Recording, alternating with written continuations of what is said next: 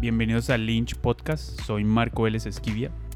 Antes de seguir, quiero avisarles que mi nueva empresa de distribución de contenidos llamada Gótico Tropical ha sacado su primer video curso educativo y en este caso se trata sobre cómo usar la ley de cine colombiana y sus beneficios tributarios para poder hacer tus películas.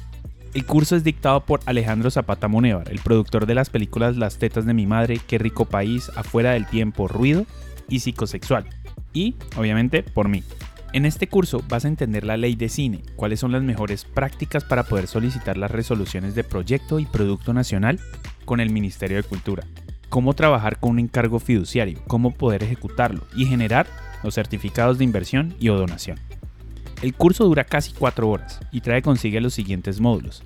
El módulo 1, Ley de Cine y Beneficios Tributarios. Módulo 2, Resolución de Proyecto Nacional. Módulo 3, Encargo Fiduciario, Ejecución y Generación de Certificados. Módulo 4, Resolución de Producto Nacional. El curso es completamente online y lo puedes ver desde ya en góticotropical.co.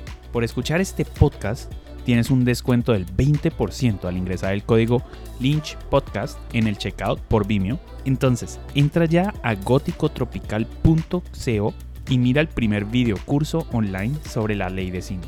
Y este no es el único curso que quiero hacer, entonces si quieres que hagamos otros cursos, déjanos saber qué temas te interesaría que hiciéramos. Y ahora, con el tema del día. Hola, ¿Qué más? ¿cómo estás? bien, todo en orden. Qué bien, eso me encanta. Bueno, César, de verdad, mil y mil gracias por estar acá con nosotros, por compartir con nosotros este espacio.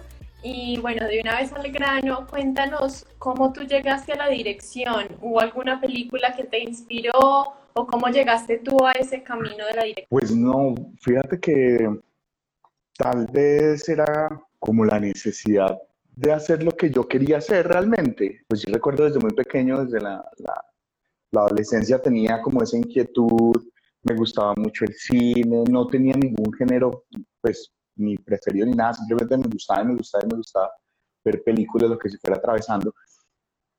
Y así fue que terminé llegando a, a este mundo. Y, y ya también era una cosa que quería estudiar, que quería entender. Bueno, también recuerdo que le, le- le sacaba el cuerpo a las matemáticas en, toda la- en todas las carreras universitarias. Entonces, eso también fue una de las, de las, como las decisiones por las cuales terminé estudiando cine y televisión.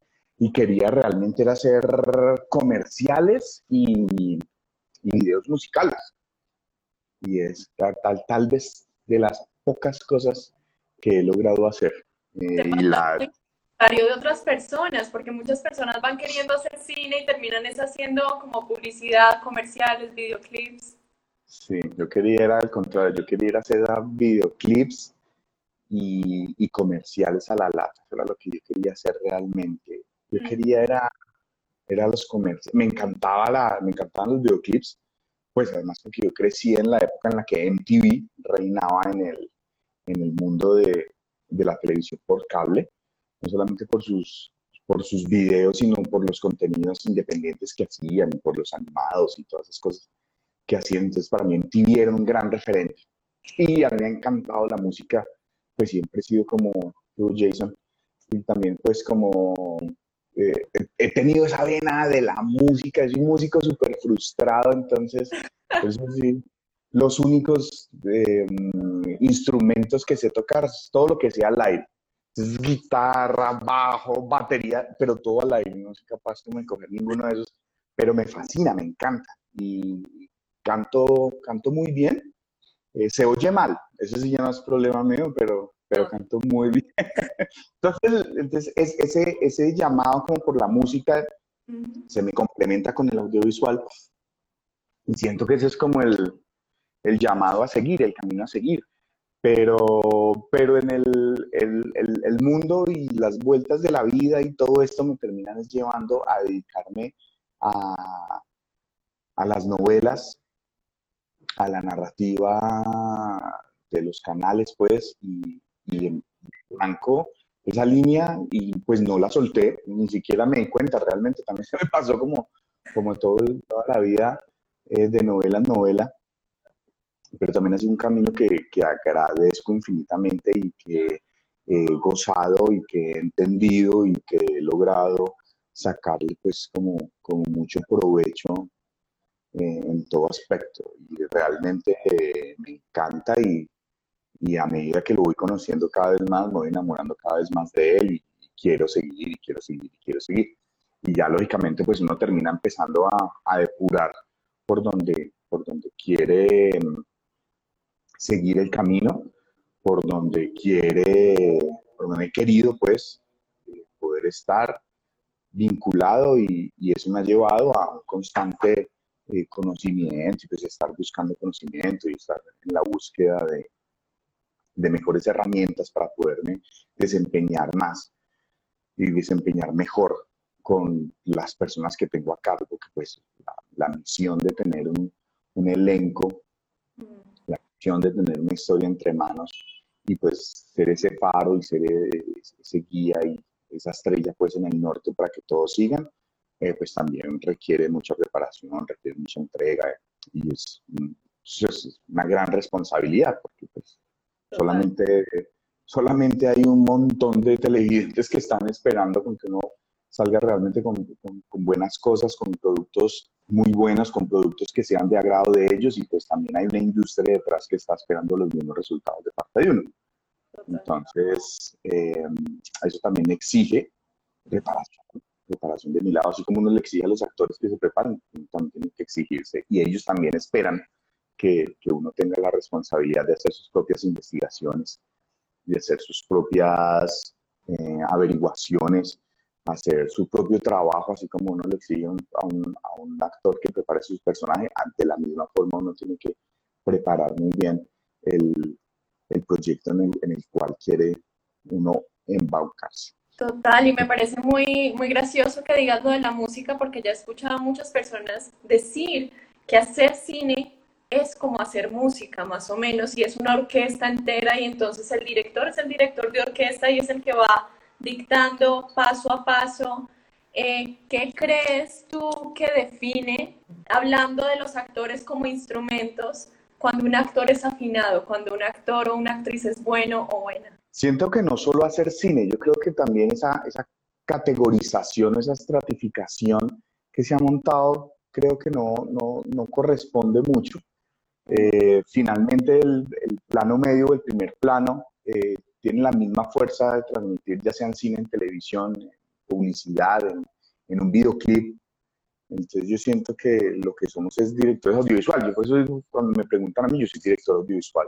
estoy en la capacidad de enfrentar cualquier, eh, cualquier formato y cualquier género para poder llevarlo, llevarlo a cabo, ¿no? Entonces no es que, ah, es que usted solamente, usted, usted es director de televisión, entonces pues, qué lástima, no le entregamos este guion que teníamos aquí bajo el brazo, o no, no tenemos esta idea porque, ay, qué lástima que usted solo es, no, en la misma forma en la que, en la que los directores que hacen películas saltan a hacer seriados, de seriados saltan a hacer películas, eh, inclusive muchísimos también eh, directores eh, terminan haciendo videoclips.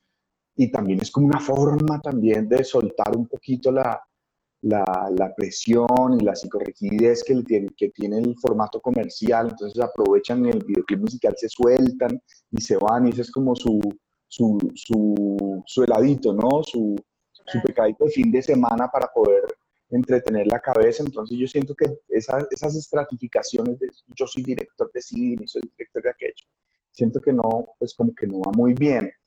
Eh, retomando la pregunta que me hiciste ahora sí, eh, yo lo que siento es que en el momento en el que uno como director tiene la cabeza clara con la historia que uno quiere contar, empieza el trabajo con los actores a buscar la mejor interpretación posible para esa historia. ¿no? Entonces, pues, eso viene en un trabajo de, de primera, de la, primera impresión que se debe tener, pues como el primer contacto, que es lo que me gusta mucho, es hablar con los autores, hablar con el libretista, con el guionista, y decirle, qué, es esta historia que quieres contar, ¿no? Y también con los productores generales y con los, las, cabezas pues, del canal o del medio por el que se vaya a emitir, de qué es esa historia que quieren, que quieren contar, a dónde quieren llegar con esa historia que quieren contar, qué público quieren impactar, qué mensaje quieren dejar. Y empezamos a dejar unas, unas pistas claras, unos caminos claros respecto al, a la historia. Entonces, después de eso, la sentada con los autores sí es obligatoria y me encanta. Y, finalmente, pues siempre termino siendo buen amigo de los escritores.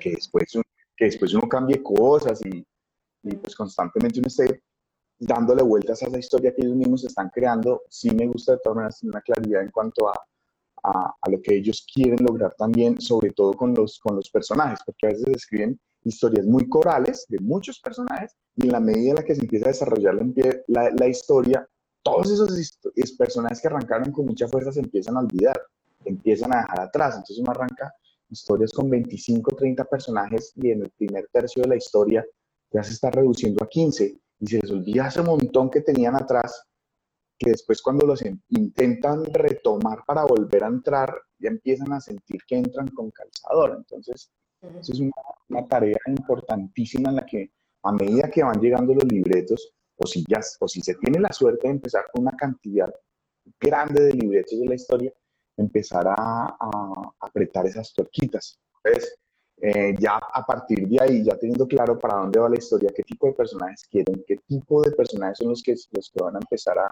a llevar este camino, entonces ahí sí empezar con los actores, eh, desde el mismo casting, a mm. encontrar ese, como le dicen algunos, ese tono, esa afinación, como le estás diciendo tú, o ese trabajo de dónde lograr encontrar que, que ese actor eh, tenga las herramientas para aportarle a la historia, para aportarle al, cuento que se va a contar, a la historia que se va a contar, al viaje que se va a emprender, porque finalmente pues todas estas historias están eh, cimentadas bajo unas ya metodologías de escritura ya pues ancestrales y, lo que hay que hacer es, es empezar a, a, deducirlas, a desmenuzarlas y ahí empiezan a arrancar cuáles son el tipo de, de personajes que se terminan montando de acuerdo a unos arquetipos, si se quisiera decir así, Em, o, simplemente si uno quisiera desglosar todos los personajes y colocarlos en el enneagrama, no sé si tú has hecho un enneagrama alguna vez en la vida o, alguien aquí que este se haya hecho enneagrama alguna vez en la vida, van a entender que todos pertenecemos a un eneatipo, pero pues tiene con su luz, con sus sombras, y pues empiezan a coger cositas de, de los eneatipos que tiene a los lados, las alas pues que les dicen, o de los que tiene directamente relacionados. Entonces, Así es como termina uno empezando a, deducir los, el tipo de personajes que van a estar alrededor, sobre todo de ese protagonista o de esa protagonista o de ese grupo de, de, protagonistas que son los que van a, terminar llevando todo el viaje de inicio a fin, ¿no? Desde que empieza, los objetivos que se, le que, que, que se tiene que trazar o que le aparecen, el momento en el que toma la decisión de meterse en esa en, esa, en ese viaje que interrumpe su cotidianidad, que rompe su modelo de vida, porque pues, sin, ese, sin ese momento no existiría también la historia, y el momento en el que dice, ok, asumo esta, asumo esta misión importante, me embarco en este nuevo viaje, rompo absolutamente toda la cotidianidad que llevaba, en ese viaje me llevo este, este tipo de amigos, Mm, en ese viaje me, aparecen este tipo de enemigos, ¿cómo voy a sortearlos? ¿Cómo voy a sortear esas, esas, esos problemas que me van apareciendo, esas piedritas en el camino que me van apareciendo, cómo las voy a sortear? Grandes, pequeñas, chiquitas, medianas, como sea, qué fuerza voy a tener y cómo después de, después de prepararme para esa batalla, asumir esa batalla y salir triunfante de esa batalla con los personajes que hayan quedado al lado mío vivos de esa batalla, por decirlo así, ¿no? Porque pues vemos que hay muchos personajes que entran en historias y cumplen con misiones muy pequeñas, muy cortas, como hay vemos que otros que sí permanecen durante todo el trayecto, durante todo el viaje de la historia, a, a nuestro personaje principal. Entonces, em, ahí es donde uno tiene que jugársela realmente, porque uno muchas veces conoce, no, sí conoce una gran sinopsis, uno sí conoce el argumento, pues uno conoce el, el logline, el storyline, la sinopsis, el argumento, pero, pero es una cosa, es como lo que pensaban en, en septiembre, por ejemplo, por ponerle un, por poner un ejemplo, eh, se empieza a escribir en octubre, le empiezan a llegar las, los, los libretos en noviembre, diciembre, empieza la producción y se empiezan a, empiezan a aparecer un mundo de cosas que de pronto los escritores ni siquiera tenían pensados que iban a empezar a aparecer y se empieza a cambiar ese argumento. Entonces, uno arranca realmente con, esas ideas eh, y con esos pensamientos y con esas semillas que son las que uno termina como colocándoselas a, los actores en la cabeza para que ellos mismos entiendan cuál es la raíz que hay que buscar, cuál es la raíz que tienen que encontrar, cuál es la raíz que ellos deben em, crear, ¿no? formar. Sembrar esa semilla entre los dos, entre actores y el, equipo de dirección, empezar a regar muy bien esa semilla para que monte muy buenas raíces. Teniendo ese personaje lleno de muy buenas raíces, de ahí para adelante el personaje puede ir hacia cualquier lado y realmente tiene la capacidad de volver a su raíz, como deberíamos intentar ser todos en la, vida normal. No, me encanta esa metáfora para acabar de ajustar, o sea, me parece divina. Eh, pero ¿qué pasa cuando no somos personajes, eh, digamos, protagónicos y llegamos como figurantes, por así decirlo, como tú decías, con una misión un poco más corta, con una misión un poco más precisa y no tenemos todo ese trabajo previo, digamos, eh, de poder hablar el libreto, sino que llegamos y a veces con los tiempos reducidos de televisión le dicen a uno casi que el día anterior vaya al casting y al otro día graba y no tienes ese tiempo para lograr hacer un personaje, para lograr incluso entender la historia de qué va ¿Tienes algún momento para poder trabajar con estos actores que entran nuevos o, cómo es el trabajo con ellos? ¿Qué tanto debe uno preparar desde antes, desde la casa? ¿Debes llegar ya con tu personaje completamente listo para hacer y simplemente que se moldeen o hay algún tiempo en set como tal para uno resolver preguntas? Pues depende, depende realmente de, ese tipo de personaje nuevo que entra a ser. Pues es, es distinto un coequipero es distinto a una persona que entra directamente en una línea de poder o en una línea secundaria, dependiendo si es una línea de amor, si es una línea de, de, acción o si, o si simplemente es un mesero, un mensajero que entra y, entrega una carta. Pero pues yo lo, lo que sí opino es que se debe tener claro el momento exacto de la historia en el que se está entrando. Si es si es el, segundo acto, si es el tercer acto, si es el primer acto. Y realmente lo que hay que, que, tener en cuenta es para, para cuando llegue ese momento para todos los actores, pedir información. Dependiendo de la información que le den, ahí uno ya automáticamente sabe qué tipo de personaje va a entrar a, representar en el set. Si es un figurante o si es un personaje de reparto que va a tener un, un viaje interesante o de acompañamiento en alguna de las líneas que te estaba mencionando. Entonces, de ahí en adelante, con esa información, entendiendo el, el punto en el que está la historia y entendiendo lo que va a hacer el personaje, ya se empieza a construir. Lógicamente, nosotros también desde atrás, nosotros como directores, sabemos qué tipo de personaje, los personajes que empiezan a aparecer nuevos en la historia, con cuánto tiempo se tienen que empezar a buscar para poder empezar a acomodar esas raíces que te estaba diciendo, porque pues es muy chévere cuando uno empieza y no tiene la, los dos meses de preproducción para poder montar todo este viaje, pues eso es una maravilla. Sí, uno ya sabe, claro, uno está montando el arca de Noé y uno sabe que está metiendo en el arca, pero ya el barco va en alta mar y empiezan las tormentas, y empiezan las cosas complicadas, pues eh, se empieza a dificultar mucho el proceso. Realmente uno ya ya sabe como director qué personaje nuevo va a entrar, cómo lo está buscando, cómo lo quiere, y ahí es donde te digo que aparece la información.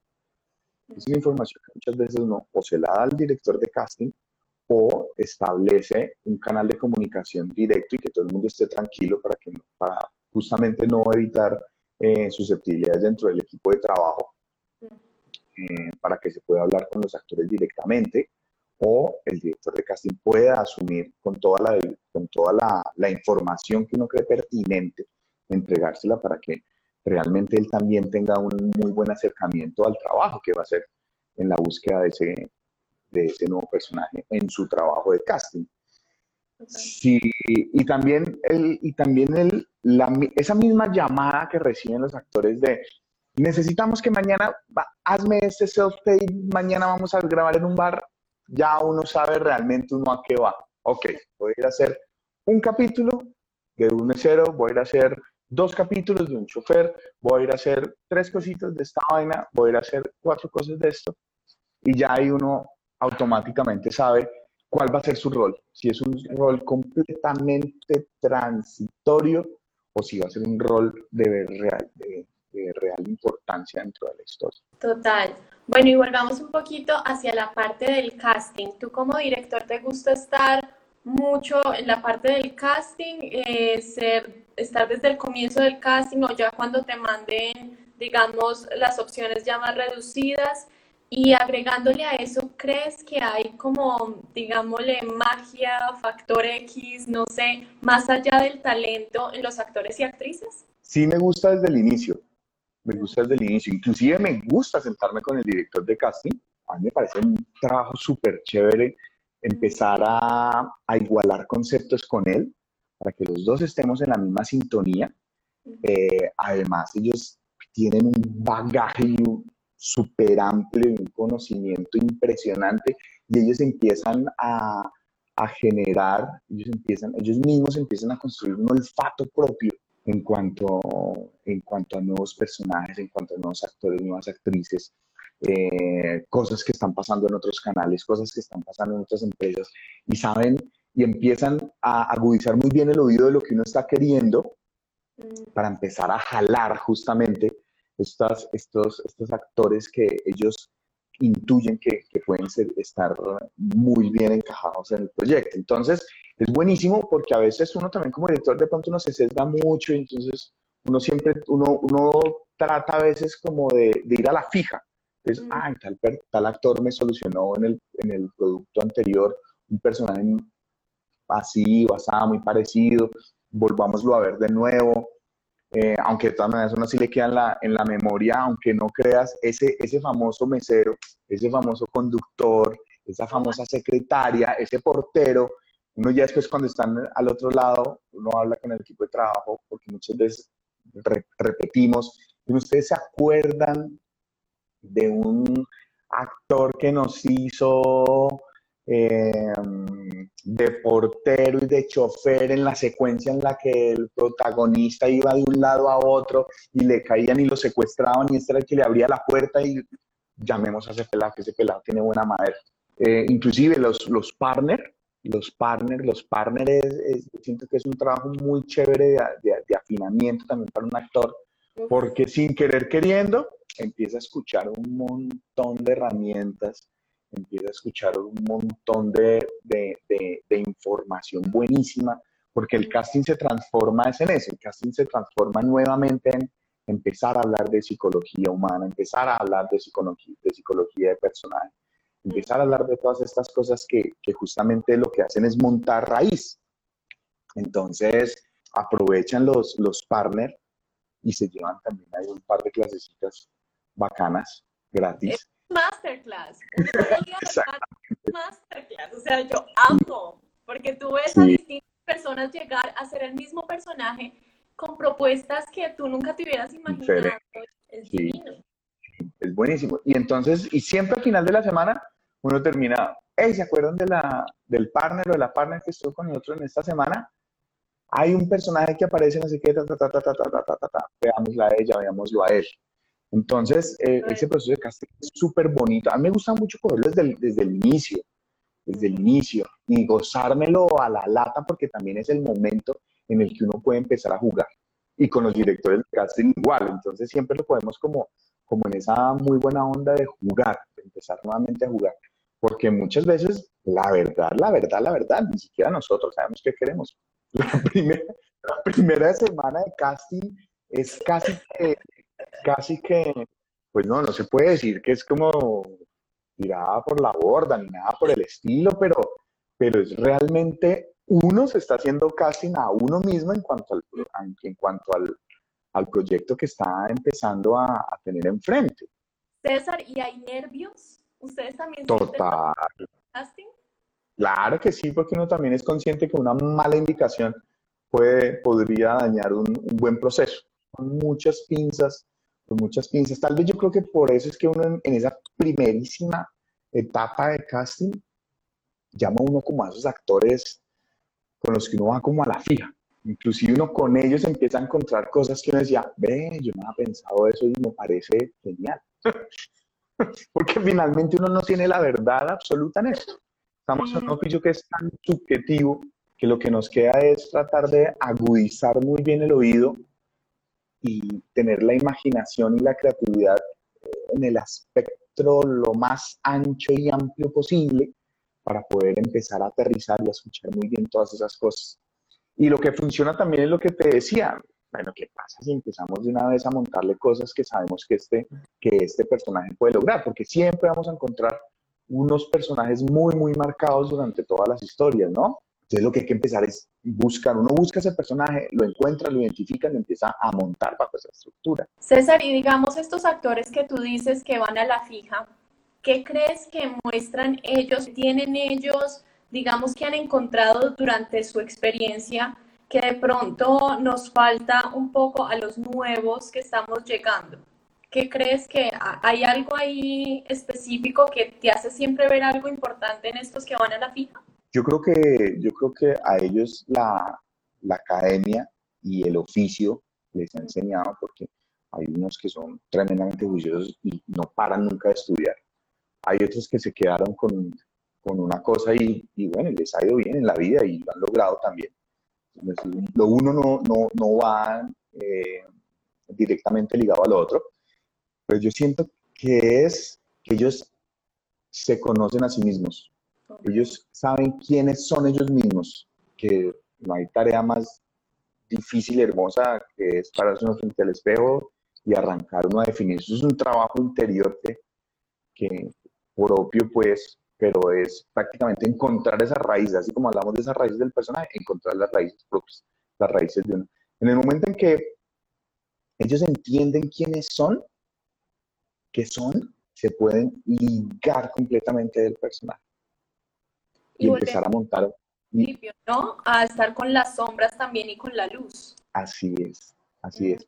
Y entonces, desde ese momento, cuando el actor, nosotros como directores, eh, todos los seres humanos, dicho, entendemos lo que somos con luz y sombra, pues yo siento que es más sencillo vivir.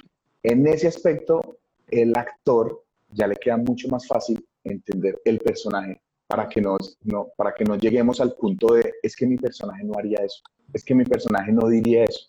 Cuando los actores dicen esas palabras, es porque lo que están haciendo ellos es, es darle al personaje lo que ellos son. Y encajarlo también, ¿no? Sí, sí porque, lo, porque lo encajan bajo sus preceptos, bajo su información digamos, en ese proceso de autoconocimiento, uno a veces también en la vida hace cosas que uno dice que uno nunca haría y ciertas situaciones te llevan a. Entonces yo decir que un personaje eh, no haría ciertas cosas es quitarle esa parte humana donde uno no sabe cómo va a reaccionar ante ciertas cosas. Sí, tú no eras la misma hace tres meses cuando empezó la pandemia. Tú no hacías estas cosas que ahora haces todos los días. Tú no lo hacías ya, ahí ya tuviste un cambio. Y la información que ahora tienes en tu cabeza es infinita, me imagino. De mm. estar todos los días entrevistando a actores, a directores, a directores de casting, a productores, a mucha gente. Entonces tú no, tú, no, mejor, tú sí eres ese ejemplo de que vas a salir con cosas distintas de la pandemia. ¿Sí me entiendes? Eso mismo le pasa a, a, a un actor en su proceso perdón, a un personaje en el proceso de la escritura de las historias. Ellos arrancan en un punto A, tienen que llegar a un punto B. Lo que pasa ahí, por, eso se le llama arco, ¿no? Lo que pasa en ese viaje son cosas que lo llevan a él a retarse a sí mismo. Entonces, tú nunca puedes decir, no, es que yo no haría eso. No, amigo, es que tu personaje del capítulo anterior, del capítulo 10, no puede ser el mismo del 12, porque recuerda que en el 11 perdió una pierna. Entonces, ¿cómo afrontas ahora la vida? Total, wow. ¿No? Porque realmente, realmente empieza, empieza a pasar eso. Los personajes escritos salen de, la zona, salen de su zona de confort. Si no, no existiría trama, si no, no existiría conflicto. Y hasta ahí nos llega la, la novela, película, seriado que querramos, obra de teatro que querramos montar. Hasta en un videoclip de música lo vemos A veces muchas, muchas veces que montan siempre esa historia como de amor entre dos personajes que pelean, que están en la misma cama y uno mira para arriba y el otro mira para abajo y después se terminan eh, reconciliando, hasta en eso hay eso, hay conflicto. César, ¿y qué pasa, digamos, con proyectos como tu club, donde tienes actores de pronto un poco más jóvenes que no han tenido la oportunidad de formarse? ¿Cómo logras eh, entablar, digamos, este tipo de, de conversaciones con ellos? ¿Cómo logras forjar esos personajes y llevarlos a estar en el mismo nivel, digamos, de un actor que ya está formado, que ya es profesional? ¿Cómo logras eso? Pues su club fue bellísimo porque, porque cuando a mí me lo propusieron, eh, pues lo primero que pensé fue trabajar con gente local. yo soy feliz trabajando con gente local, a donde yo voy, me encanta trabajar con gente local. Entonces, eh, Teleantioquia sí me pedía unos, unos personajes de línea, los tres personajes adultos, pues como los tres, los tres profesores, sí fueron de línea, entonces pues ahí tuvimos al de Mar Correa, Juliana, Juliana Gómez, y, ay, sí, y es un bacán, me acuerdo. Y, y, ya cuando arrancamos con eso, que ese fue como el, el, el, punto, yo tenía claro que ese era el punto que tenía que salir más rápido para poder dedicar todo el tiempo a los otros pelados. Mm. Eh, empecé justamente a trabajar con los pelados locales. Entonces me fui a cuanta academia de, de actuación había en Medellín, aquí en Medellín, y empecé a hacer ese casting. Inclusive le hice casting a los, a los integrantes del grupo de teatro del colegio donde grabamos, el Colegio La Salle, ellos tienen un grupo de teatro. A todos les hicimos casting. Con Tatela a todos les hicimos casting, la pasamos buenísimo. Muchos de ellos... buscando un poco de formación, o sea, si estabas buscando una... Sí, sí, sí. Sí, sí, sí, sí. Sí, sí, sí, yo creo que de todas maneras es, es mejor. Es mejor porque al haber, al haber formación en el actor, el lenguaje, el canal de lenguaje y la forma de comunicación ya está escrita y él ya la va a entender. Es mucho, es mucho más fácil, es mucho más fácil. Yo opino que la formación en esto es clave, es importante, para que los dos sepamos de qué estamos hablando. Para que cuando yo a él le pida una emoción, que llegue una emoción, él entienda. Él entienda primero qué es esa emoción que le estoy pidiendo. Y segundo, en un proceso interno ya, y de, su propio método, porque a mí la verdad no me gusta meter muchos métodos, eh, él ya sepa cómo llegar a eso en el punto, en el momento en el que yo se lo estoy requiriendo.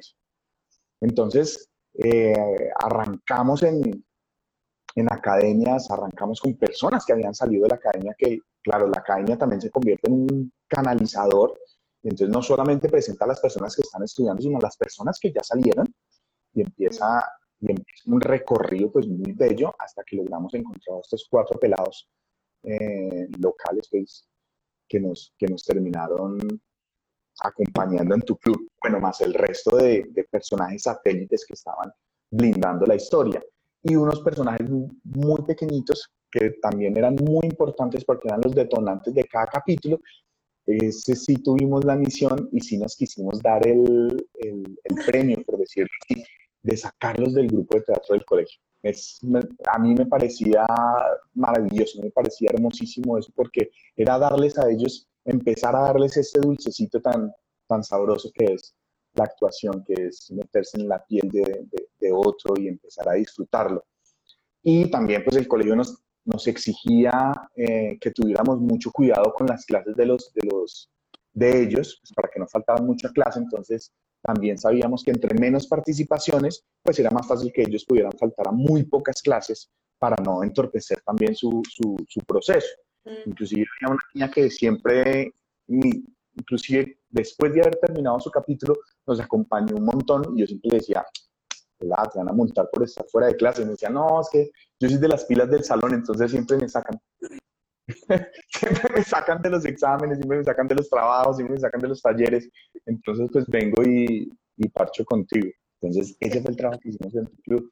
Fue muy bello. ah, bueno, para cerrarte un poquito ahí, justamente, eh, pues después de encontrarlos, pudimos dedicarnos, yo creo que estuvimos dos semanas tal vez trabajando todos los días con ellos, todos los días inventando, todos los días echando raíz, y, como ya teníamos también la historia tan avanzada, ya podíamos trabajar muy puntual en la historia. Entonces, eso nos permitía eso nos permitía poder lograr, y ellos estaban recién salidos del colegio. Antes estos muchachos nos aportaron un montón a la historia porque ellos decían, no, fíjate que eso más bien funciona así. Uno, ¿cómo? Bueno, listo, hágale. Es que ya el colegio es diferente. César, ¿y tú has visto, digamos... Ramón se llama el, el tercer actor que, que, teníamos ahí, el, profesor Ramón Marulán. ¿Sientes que hay alguna diferencia? Porque digamos ahorita es que yo veo como el boom de los canales regionales de en verdad decir, no, madre, es que también vamos a producir, también vamos a contar nuestras historias. Eh, que, ¿Cuáles son las, las grandes diferencias que viste entre, digamos, una producción como Senos y Paraíso y tu club? Pues eso no es una eso no es una, no es como que ellos se hayan levantado un día y hayan decidido eso, eso ha sido una pelea que ellos han dado muy grande porque eh, pues ahí de por medio está la, estaba pues la antigua Autoridad Nacional de Televisión.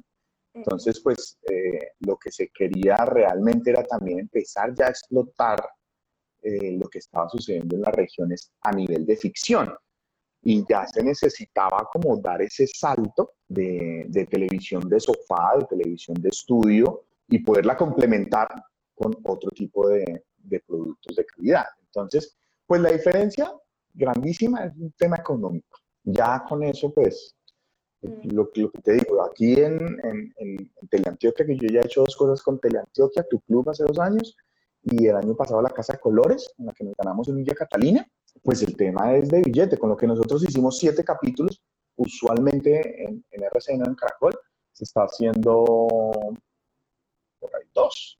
Entonces, el, el, presupuesto es una cosa que ya te marca, te marca la pauta.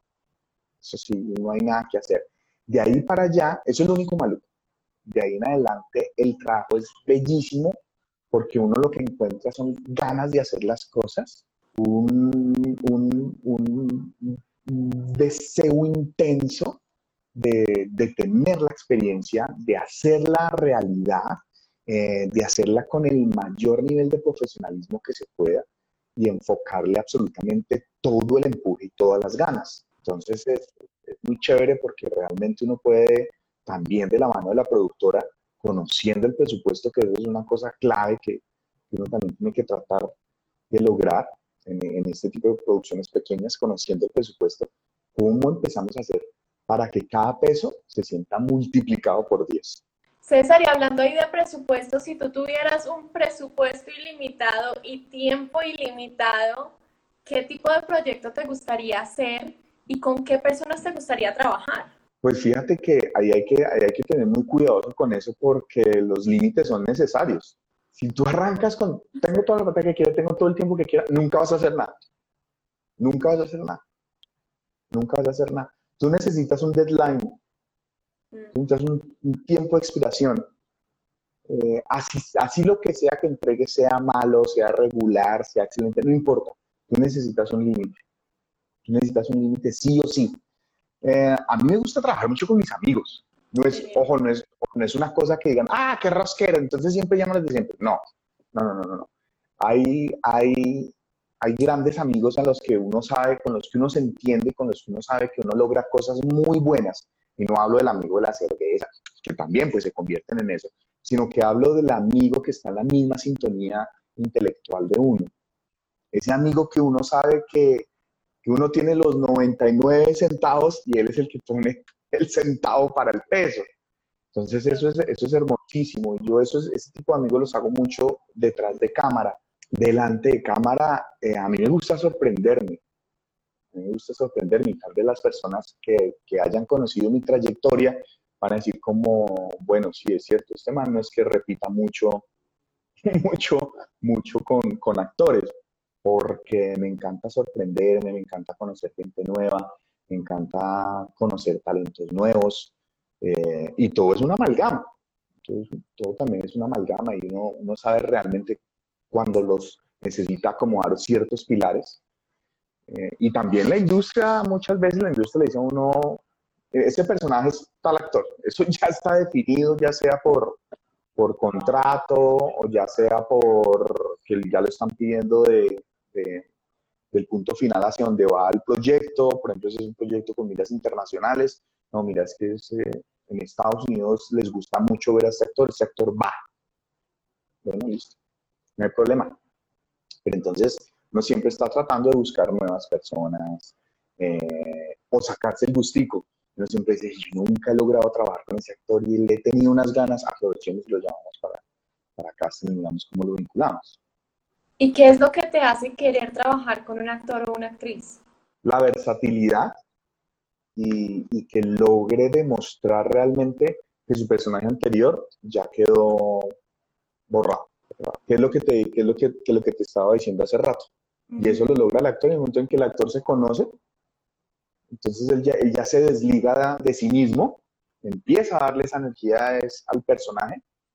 No, no se come el personaje, sino que permites que ese personaje reviva, que ese personaje, empezando porque que ese personaje nazca y viva su propia vida, ¿no?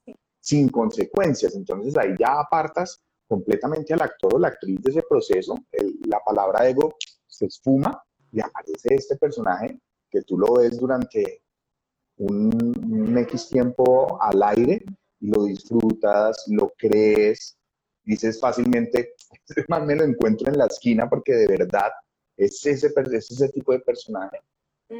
Y que cuando se acaba ese y tú lo ves a los tres meses en otra producción o simplemente cambias el canal porque hay muchas producciones y muchos proyectos que casi, casi que se están enfrentando al mismo tiempo, tú lo cambias y tú dices, uy, es, es, es otro personaje realmente, y teniendo el mismo peinado, porque esto no se trata de, ah, me pongo otra peluca, me pongo una peluca, me dejo una barba, eh, no, venga, consigamos ropa para que me vea más gordo, o voy a hacer más, más ejercicio para de pronto adelgazar el cuerpo, Muchas veces, aunque esas, esas, esas, esos complementos que se le puedan dar al personaje son tremendamente válidos, lo que importa es lo que va por dentro. Y si lo que va por dentro es distinto a lo que acabas de ver en el otro canal o lo que acabas de ver hace dos meses de ese actor en pantalla, wow, ahí está un actor, una actriz de esos que uno dice, yo quiero trabajar con Obviamente, eh, pudiendo dar verdad a los dos tipos de personaje, ¿no? Porque simplemente cambiar por cambiar y... Sí, sí, exactamente. Sí, sí, sí, Bueno, César, ¿y cuál ha sido o cuáles han sido los obstáculos más grandes que tú has tenido que afrontar, digamos, durante tu carrera? ¿Cuáles han sido, tú crees, los obstáculos más grandes? Eh, no, muchas veces el tiempo eh, y, de, de, de pronto ya a nivel personal, por decirlo así, uno se enamora mucho de los proyectos, uno se enamora mucho de la historia así, así, así esté al y no le esté yendo bien, o después le digan, oh, pero qué historia tan mala. No, uno se enamora de los proyectos porque son hijos. Entonces, entonces uno siempre termina enfrentándose con los productores, con el productor ejecutivo, con las cabezas del canal, y eso muchas veces no lleva nada bueno y terminan por ahí pagando ahí los platos rotos, pero, pero realmente por, por esa visión y toda esa pasión y entrega que uno quiere darle al, al producto. A veces no es tan bien recibida, no está bien, no, no la entienden de la misma forma y, empiezan a pasar esas cosas ahí de roces que finalmente después no llevan a nada, pero cuando uno termina el proyecto, tal vez para iniciar otro proyecto o para iniciar con otro grupo de trabajo, termina uno llevando una estela que realmente ni siquiera es uno sino es como ese guerrero o ese batallador o ese escudo y esa espada con la que uno está defendiendo un producto. Total. No, porque no son caprichos, no son caprichos que uno tenga, son cosas y ajustes que uno considera necesarios para el bien de, de la historia. Entonces, después llega uno a otro lado y llegas con un lastre, muchas veces de, ah, pero es que él es así, no, no, me conociste en un momento en el que yo necesitaba defender, en el que yo necesitaba pedir eso. Por eso también necesitaba dar esa, esa, esa batalla. Pero yo realmente no soy esa persona que tú crees que soy. Y digamos, hablando de ese amor por los proyectos, porque es que realmente, si uno se enamora de los personajes, ustedes que van con el proyecto desde el comienzo y después hasta el final, edición, digamos, eh, la mayoría de las veces, porque a veces sí se deja para otras personas, pero la mayoría de las veces que van desde el comienzo hasta el final final. ¿Cómo haces tú para, digamos, cerrar ese ciclo, para recuperarte antes de volver a otro proyecto? Porque, digamos, yo caigo en depresión total después de un personaje cuando he podido compartir con ese personaje mucho tiempo y ya después es como, ok, ya estamos listos para otro. ¿Cómo haces tú? Pues eh, lo que uno tiene que entender es que esto también es mecánico, también es mecánico, esto también pasa, como todas las cosas en la vida, esto también va a pasar. Mm. Entonces hay que aprender a, a decirle adiós. Usualmente funciona muy bien la fiesta de despedida. La fiesta de despedida es perfecta para eso, es perfecta para darle ese agradecimiento al producto, darle las gracias por todas las cosas nuevas que le trajo a uno, por todo ese conocimiento nuevo que también uno adquirió, porque pues uno realmente no está ahí sentado porque se las sepa todas, sino porque uno también tiene esa capacidad de negociar con, con absolutamente todos los departamentos, todos los actores, todos los implicados, eh, y por esa capacidad de solucionar las cosas teniendo un gran marco armado en la cabeza. Entonces, no, yo realmente entiendo la mecánica y, y, ya, pues sé que al otro día es un día el que toca volver a sacar, a desempolvar contactos y empezar a, a llamar nuevamente a, a, ver dónde se están gestando cosas nuevas y que les sirva eh, mi experiencia y mi capacidad de discernimiento audiovisual para sacar adelante los proyectos. Bueno, a mí sí me toca mínimo tres días. no. No, peor que romper con un novio, Dios mío bendito. Sí, y conozco, por ejemplo, actores y actrices que lo primero que hacen es cambio radical de look. Yo recuerdo mucho a, Sebastián Martínez. Sebastián Martínez, cuando hicimos Allá te espero, el día que él terminó, que hizo su última escena, pues se despidió de todos, el abrazo, no sé qué, ta, ta, ta, ta. No era la última escena que teníamos ese día de rodaje. Entonces, pues nosotros continuamos, estamos en estudio, inclusive, eh, nosotros continuamos y él se fue a maquillaje y se cortó el pelo. Le, dijo, le pidió a las chicas de maquillaje que le cortaran el pelo. No, no se rapó ni nada, pero sí hizo un cambio, un corte completamente eh, radical, súper distinto. Y, bueno, tal vez esa fue su, su forma de, de, darle las gracias al personaje y de cerrar el ciclo. Entonces, pues funciona. Muchas actrices también yo las veo, ¡pax! cortes radicales, eh, pinturas, cambios de color. Claro que uno también sabe que eso va ligado como a, bueno, ya me vieron durante tanto tiempo de pelo largo y negro, necesito renovar el look Ahora vamos de castaño y, pelo corto para que vean las otras posibilidades que, tengo como, como camaleón, por decirlo así, porque no podemos decir mentiras. Eh, habemos muchos directores y todos vamos detrás de esa silla. De la misma forma hay un montón de actores y actrices que todos están detrás de, entrar en, en, las producciones. Entonces esto también se empieza a transformar en eso. ¿Qué ofrezco y qué tengo para dar? Y, la peor de todas es cuando ya empiezan a jugar la contraparte con el tema económico de tengo tanto, que eso sí no es tan chévere. es en realidad. Sí, César, porque también digamos de lo que tú mencionabas antes, de poder generar dos personajes diferentes, también sucede mucho que a los actores y a las actrices los encajan mucho en un solo personaje. Entonces también creo que esa, esa cosa radical es, mírenme, puedo hacer otras cosas, por favor déjenme, o también uno hacer sus propios proyectos para, para hacerlos y, y lograr tener como también esa, porque también es muy enriquecedor para uno poder salir de un personaje y hacer otro completamente diferente y en ese en ese juego también poder disfrutar de distintos matices y de distintas cosas, yo creo que para mí eso es muy, muy enriquecedor. Pero ya no claro, y era, y era lo que te estaba diciendo ahorita del, de la actriz que, que uno sabe que va a la fija, que las empresas saben que a la fija, que los productores saben que a la fija. Son esos. Tú lo acabas de decir. Muchas veces tienen el mismo peinado y es el mismo chico guapo de la historia o es la misma chica guapa de la historia o es el mismo malo siempre la historia, porque a los 20 años tuvo una caída y se hizo una cicatriz de aquí y siempre va de malo, porque ya los empiezan a juzgar en este momento, ya se, están también, es una cosa que ya tenemos que empezar a entrar en tránsito y es que se juzga mucho desde la apariencia. Entonces, Eh, si es bonito, no, tú solamente vas de, de, galán, solamente estás dentro del combo de los guapos, tan, tan, tan. Pero qué bonito puede ser más bien también empezar a montar personajes desde lo que se está escondiendo detrás de esa máscara. Ahí es donde ya empieza a encontrar uno de verdad un juego mucho más interesante de, de verdaderos roles. Como en la vida misma, o sea, digamos, uno conoce galanes feísimos y uno dice, pero ¿por qué pega tanto? Sí, exactamente. Yo siempre le decía, yo siempre le decía a, a una amiga muy querida, conocí en RT y le decía, es que a usted lo que le gusta es perrito de taller. Van ahí desarreglado con calzoncillos Calvin Klein. Exactamente. Entonces, eh, porque ese, ese, era, ese, ese, era su modelo de chico.